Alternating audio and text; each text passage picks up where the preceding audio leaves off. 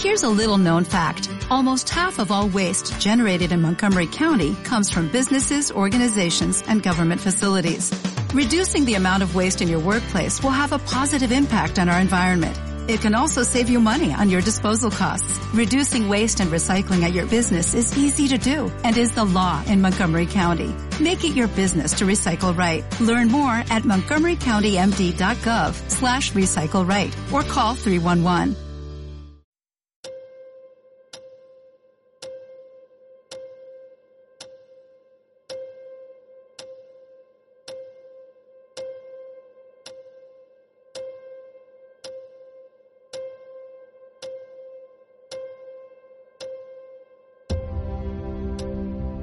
Hola, ¿qué tal? Buenas noches, buenas tardes o buenos días a todos y a todas. Bienvenidos a Psicocrimen y otras historias. Os habla Adela. Leal, psicóloga y trabajadora social y ante todo espero que os encontréis bien.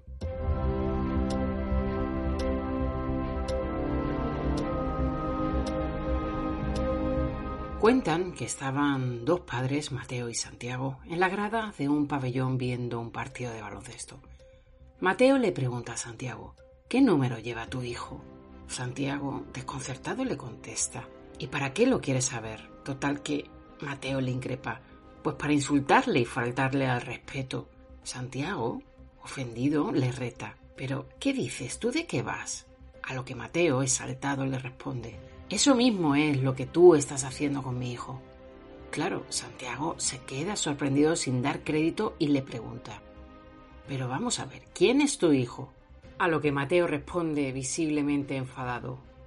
El árbitro.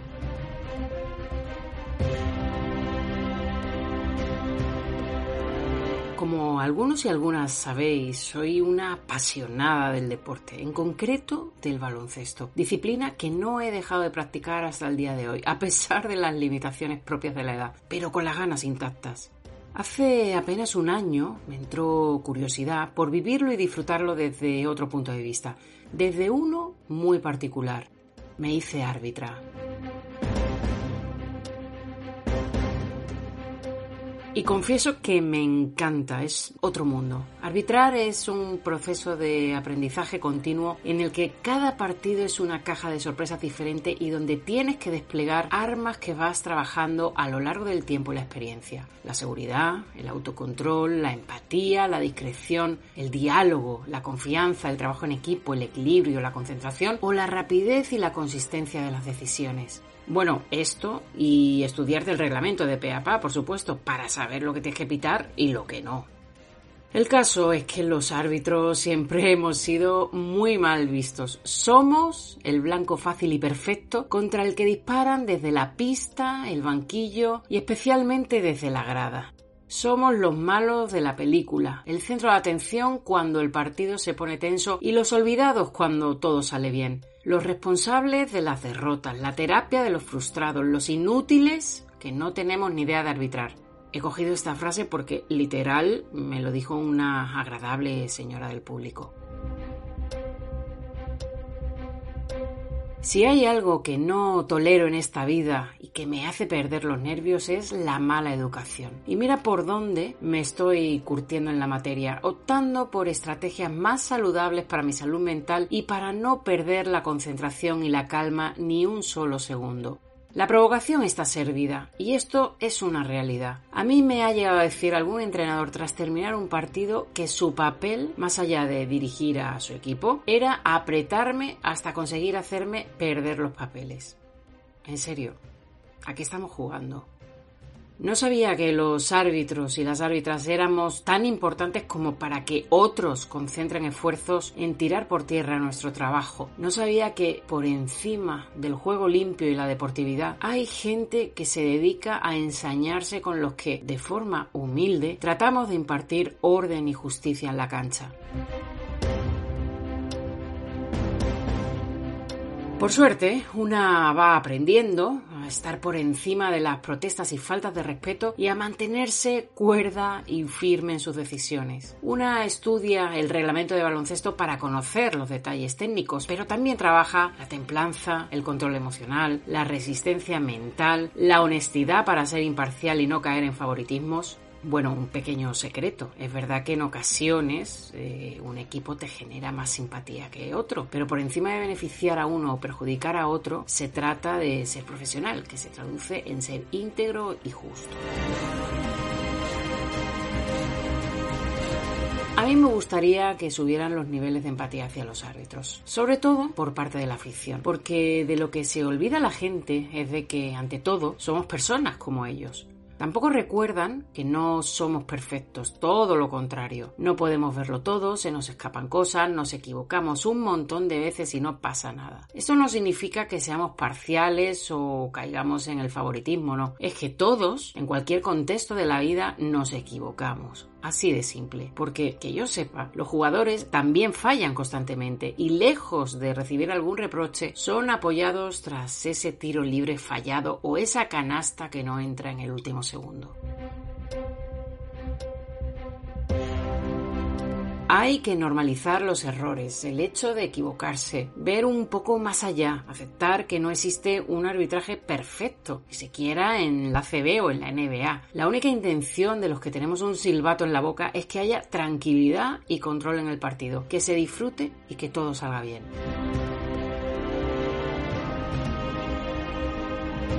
Así que desde aquí pediría más empatía, más respeto, más educación, por favor. Es inaceptable que puedan llegar a producirse situaciones tan violentas en un evento deportivo, sobre todo en las categorías inferiores, o sea, con niños, ya no solo por el árbitro, sino por los jugadores en edad de formación y desarrollo vitales. Y me avergüenza profundamente el grado de violencia con el que algunos padres nos insultan y amenazan delante de sus propios hijos. Me pregunto ¿Qué pensarán esos niños y niñas mientras están jugando? Si es que pueden seguir concentrados, claro. ¿Estarán avergonzados? ¿Lo normalizarán y llegarán a imitar esas conductas?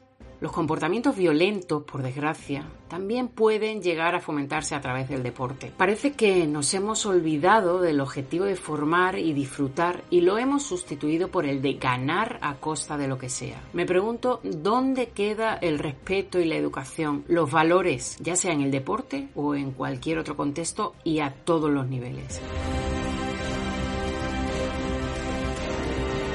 Y bueno, hasta aquí mi reflexión sobre el mundo del arbitraje, que no es sino una escuela de vida más. Es otra vía de acceso al aprendizaje de lo que nos toca vivir, otra visión de los acontecimientos, otra manera de ver las cosas. Y como no, quisiera romper una lanza por todas las árbitras y los árbitros de todas las disciplinas deportivas. Si alguno, por un casual, me estuviera escuchando, sabe fehacientemente de qué estoy hablando. Mi respeto y empatía para todos ellos despegamos.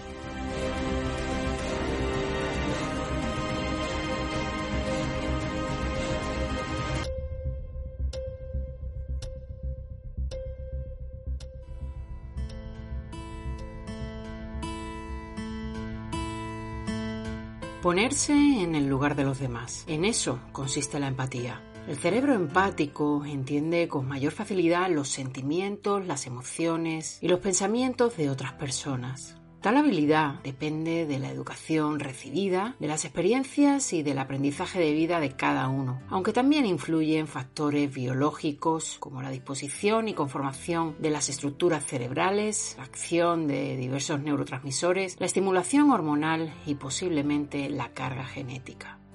Para algunas personas resulta una tarea sencilla, casi innata. Para otras representa un proceso complicado, un esfuerzo que no siempre da sus frutos. Dicen que, por lo general, se puede aprender a ser empático, a mejorar dicha capacidad e incluso a interiorizarla. Esto, de alguna manera, tiene que ver con lo que le ocurrió a nuestra protagonista de hoy.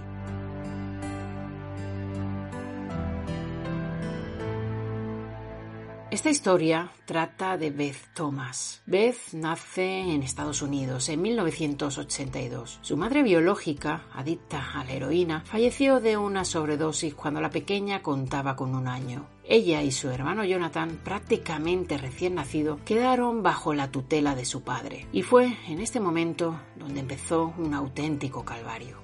Los hermanos vivían en un estado de desamparo absoluto. Este monstruo, que se hacía pasar por su progenitor, abusó de los bebés durante casi un año, hasta que, por suerte, estos hechos deleznables fueron detectados por los servicios sanitarios y trasladados a los servicios sociales.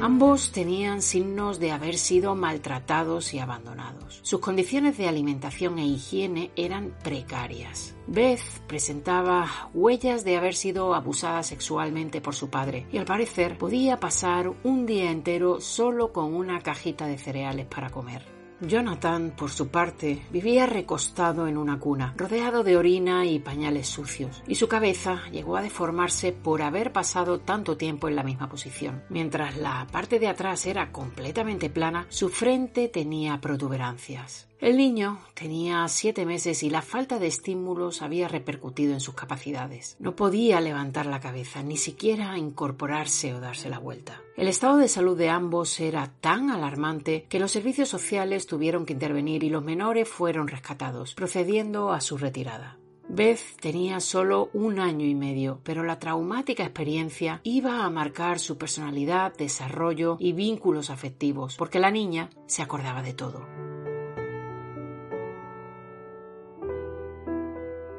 En 1984, los hermanos fueron adoptados por Tim, que era pastor de una iglesia metodista, una rama del protestantismo, y Julie, un matrimonio que no podía tener hijos, por lo que fueron recibidos con inmensa ilusión y esperanza. Sin embargo, a la pareja se le ocultó que los niños habían sufrido abusos físicos y psicológicos desde su nacimiento. Todo parecía ir bien hasta que Beth, que ya tenía seis años, empezó a tener pesadillas recurrentes y muy extrañas, sobre todo relacionadas con episodios de violencia sexual. Sus padres adoptivos comenzaron a preocuparse más allá de estos terroríficos sueños, ya que lo que en realidad les alertó fueron ciertas conductas de la niña. Beth manifestaba comportamientos violentos hacia su hermano Jonathan, hacia sus padres y hacia los animales que tenían en casa. Algunos de ellos murieron a manos de la pequeña. Además de esa gran carga de acumulación de ira, encontraron que Beth manifestaba conductas sexuales inadecuadas. La niña se masturbaba públicamente y de manera excesiva, llegando a producirse sangrado en multitud de ocasiones. Sus arrebatos de violencia iban dirigidos especialmente hacia Jonathan, que en más de una ocasión tuvo que ser hospitalizado e incluso estuvo a punto de perder la vida por los golpes en la cabeza que Beth le propinaba contra el suelo. Otras veces, cuando sus padres no estaban pendientes de ella, pateaba a su hermano en el estómago una y otra vez. Además, le clavaba alfileres y le acosaba sexualmente. Sus actos de violencia e incluso sus comportamientos autodestructivos eran cada vez más crueles y escalofriantes. Beth presentaba una ira y una agresividad incontrolables y una permanente actitud desafiante. La situación era insostenible para sus padres, que se le iba de las manos el poder controlar a la niña. En un intento de proteger a Jonathan, colocaron un pestillo en la habitación de Beth y pasaba la noche encerrada para evitar que hiciera daño a su hermano. Excesivamente preocupados por la angustiosa situación que se estaba viviendo en la familia, los padres de Beth comenzaron un largo peregrinaje de visitas a especialistas que pudieran explicar qué le estaba ocurriendo a la pequeña hasta que dieron con Ken Majid, un psicólogo clínico especializado en el tratamiento de niños víctimas de severos abusos sexuales. Durante el transcurso de la evaluación del diagnóstico y la terapia psicológica, el doctor Majid graba un vídeo que recorrerá el mundo. Se trata de varias conversaciones en profundidad con Beth Thomas. Esta grabación, realizada en 1990, forma parte del documental titulado Child of Rage, algo así como Hijos de la Ira, y recoge una compilación de entrevistas con Beth junto con imágenes de su tratamiento y recuperación parcial en un centro de tratamiento para niños con trastorno de apego, que por cierto os dejo en la descripción del programa el enlace del documental por si os interesa echarle un vistazo. En esas escenas, Beth cuenta en primera persona sus tragedias y sentimientos. En una parte del documental se ve a la niña en una actitud estremecedora, mientras confiesa en pantalla los abusos de su padre biológico, sus conductas extremadamente disruptivas y sus deseos de matar a sus padres y a su hermano. El juicio clínico del Dr. Majid versaba sobre una patología relacionada con traumas y factores de estrés. Es lo que hoy el Manual de Diagnóstico y Estadístico de los Trastornos Mentales, o DSM-5, etiqueta como trastorno de apego reactivo, que se caracteriza por un patrón de conductas de apego notablemente alterado e inadecuado para el desarrollo, en el que el niño raramente recurre a una figura de apego para su apoyo, protección y crianza. Según uno de los criterios diagnósticos, el niño ha experimentado un patrón extremo de cuidado insuficiente a causa de la negligencia o carencia social que se manifiesta por la falta persistente de tener cubiertas las necesidades emocionales básicas para disponer de bienestar, estímulo y afecto por parte de sus cuidadores. Pues bien, Beth admitió en sus conversaciones con el psicólogo y con absoluta frialdad haber maltratado a su hermano desde siempre, confirmando los cabezazos contra el suelo y el hecho de clavarle alfileres por todo el cuerpo, sobre todo en los genitales. Incluso llegó a manifestar que una vez lo intentó matar y que solamente paró porque sus padres la descubrieron. También relató que había pensado asesinar a sus progenitores con un cuchillo en varias ocasiones y que además maltrataba y mataba a cualquier animal que se acercara por su casa. Ante todos estos hechos que ella misma iba narrando, Beth reconoció no sentir ningún tipo de remordimiento ni culpa. Su tono de voz ante todas sus declaraciones era frío y calmado, como si estuviese explicando cualquier anécdota trivial. Cuando el psicólogo le preguntó el motivo por el que actuaba de esta forma, respondió que quería hacer sentir a los demás todo lo que ella sintió en el pasado durante los abusos de su padre. Admitió, además, que era plenamente consciente del sufrimiento causado, y lo hacía con una serenidad escalofriante propia de una auténtica psicópata. Sin embargo, cuando el terapeuta le pregunta por qué quiere matar a su hermano, ella no duda en responder, porque me hicieron mucho daño.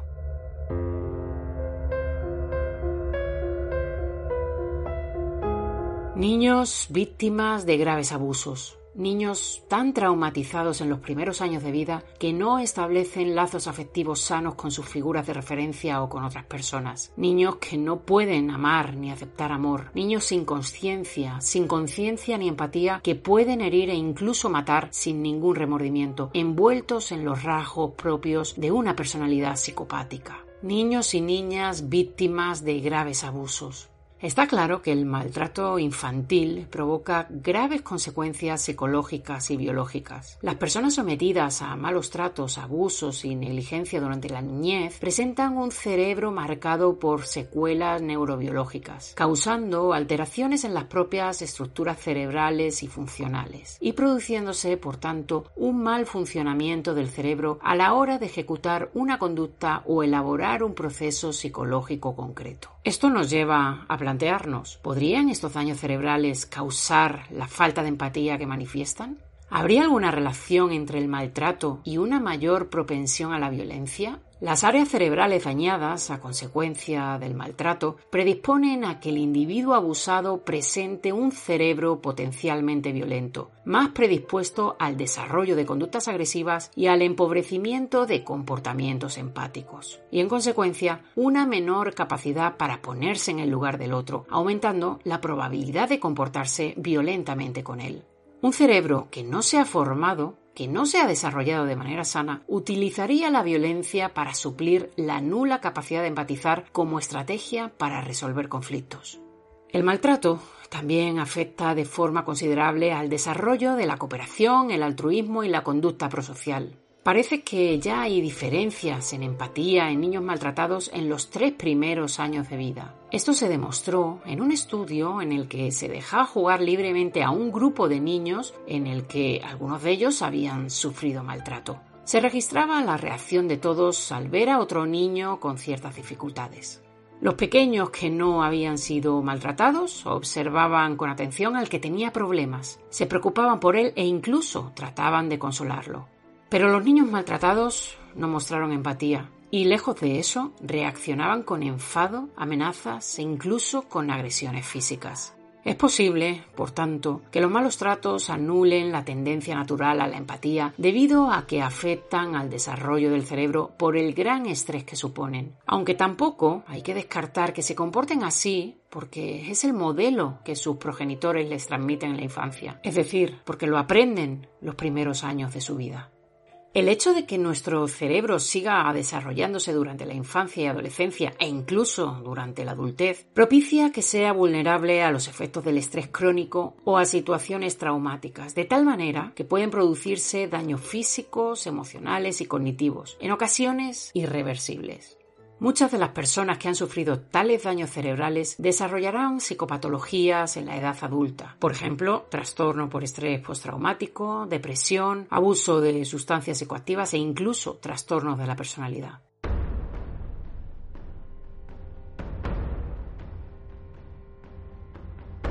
Pero no todos los niños maltratados tendrán estas secuelas. Hay muchas diferencias de un menor a otro. Depende de su genética o su biología, lo cual puede incidir en su capacidad de aprender del trauma vivido e integrarlo satisfactoriamente en la vida. Es lo que llamamos resiliencia.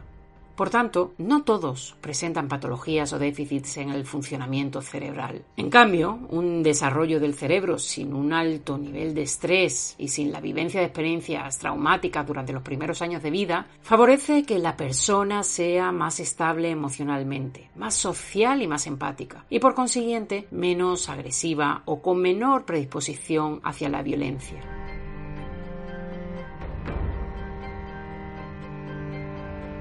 Y retomando la historia de Beth Thomas, ¿qué pasó con la niña psicópata? El psicólogo Ken Magid sometió a Beth a un tratamiento muy estricto, especialmente diseñado para niños con trastorno de apego reactivo. En 1989, cuando la niña contaba con siete años, fue internada en un centro conviviendo con otros menores a los que le resultaba muy complicado respetar hábitos y normas básicas. Incluso algunos habían asesinado a sangre fría. La propuesta era una terapia intensiva de modificación del comportamiento. Comenzó a ser debidamente tratada por los especialistas con varios objetivos. Ayudarla a diferenciar entre el bien y el mal, poner fin a sus conductas violentas, fortalecer sus vínculos afectivos o imponer extremas restricciones. Beth debía pedir permiso para todo, incluso para beber agua e ir al baño. Buena parte del objetivo era reconstruir el autoestima de la pequeña para que se autopercibiera como una persona válida.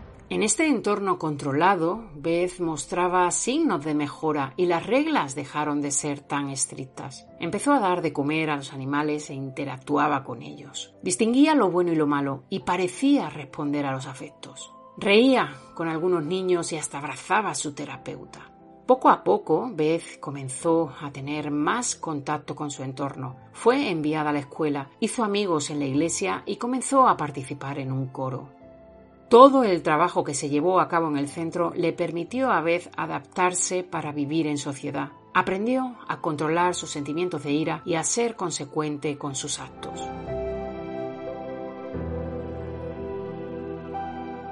Otra de las figuras clave en el proceso de recuperación de Beth fue Connell Watkins, una terapeuta de Colorado, en Estados Unidos, que trabajaba con niños adoptados con graves trastornos del comportamiento. La psicóloga había alcanzado cierta fama por llevar a cabo terapias rupturistas con menores, a quienes le pedía volver a nacer para abrazar su nueva vida, lejos de su desorden mental.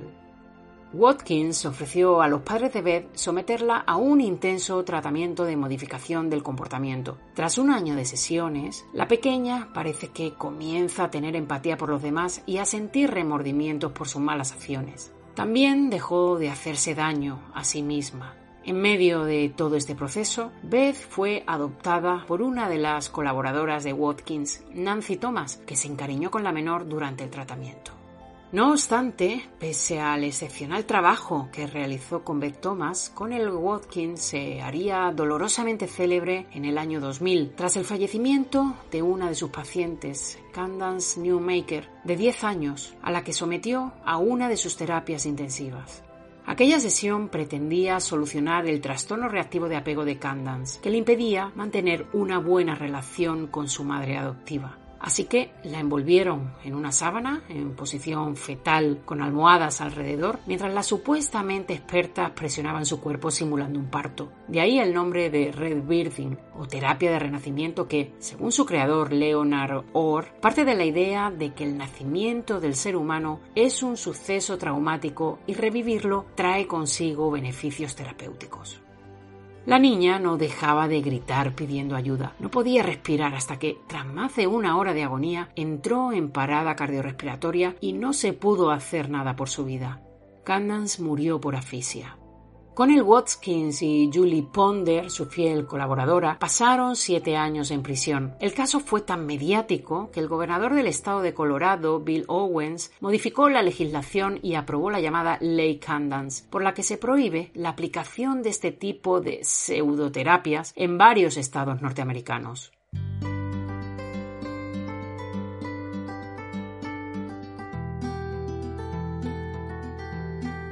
Hoy, Beth Thomas tiene 42 años. Es enfermera en una unidad de cuidados intensivos neonatales donde atiende a niños recién nacidos.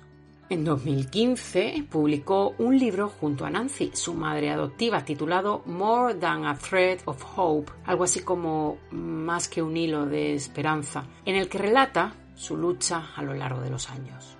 También abrió una clínica especializada en el cuidado de niños con trastornos de conducta, similar a la que ella formaba parte. Además, Beth recorre el mundo dando charlas sobre el trastorno de apego reactivo y cuenta cómo fue capaz de superarlo. Sus méritos profesionales le han hecho merecedora de varios premios.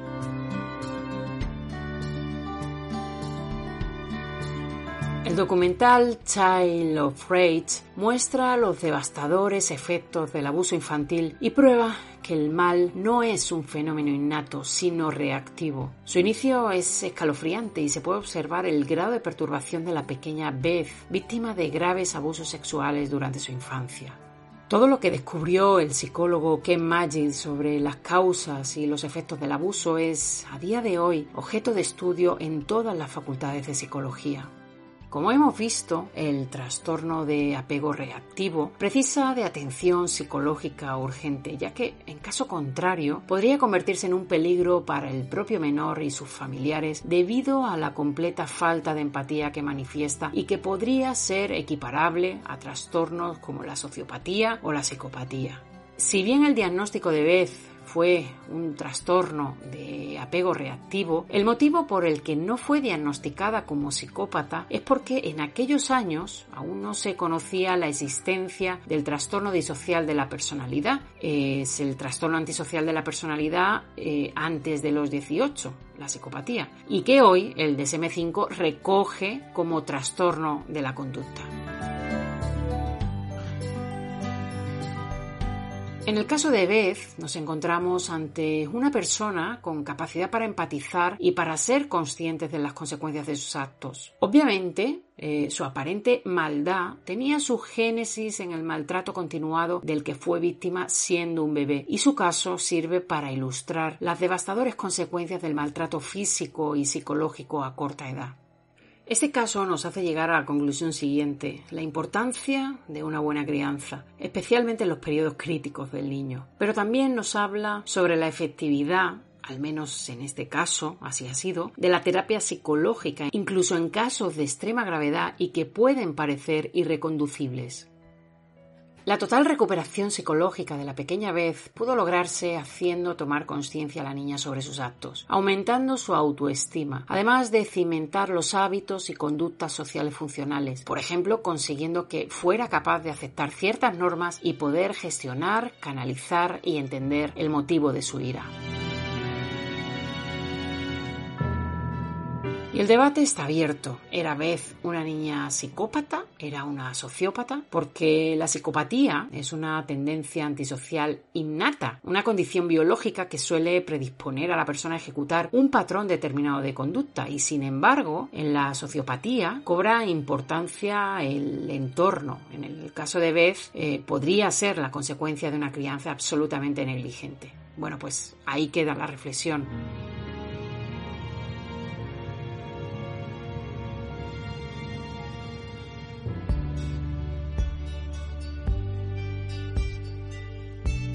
Y nada más, bueno sí, como siempre, daros las gracias por vuestra acogida, por escucharme y seguir despegando conmigo. Gracias. Ya sabéis dónde encontrarme, dejo las vías de contacto directo en la descripción del programa. No dejéis de contarme cosas, sugerencias, temas que os interesen para futuros episodios, lo que queráis, por favor.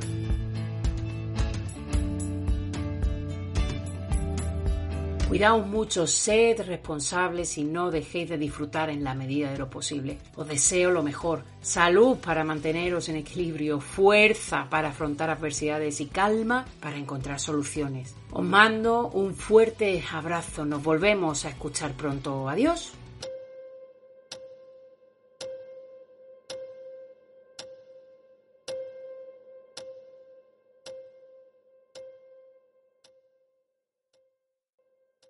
Como nuevo cliente de Western Union, puedes disfrutar de una tarifa de envío de 0 dólares en tu primera transferencia internacional de dinero en línea. Envía dinero a los tuyos en casa de manera rápida, fácil y conveniente. Visita westernunion.com o descarga nuestra app hoy mismo y tu primera tarifa de envío corre por nuestra cuenta. Aplican ganancias por cambio de moneda. No disponible para tarjetas de crédito y envíos a Cuba. Servicios proporcionados por Western Union Financial Services Inc. NMLS 906983 o Western Union International Services LLS NMLS 906985.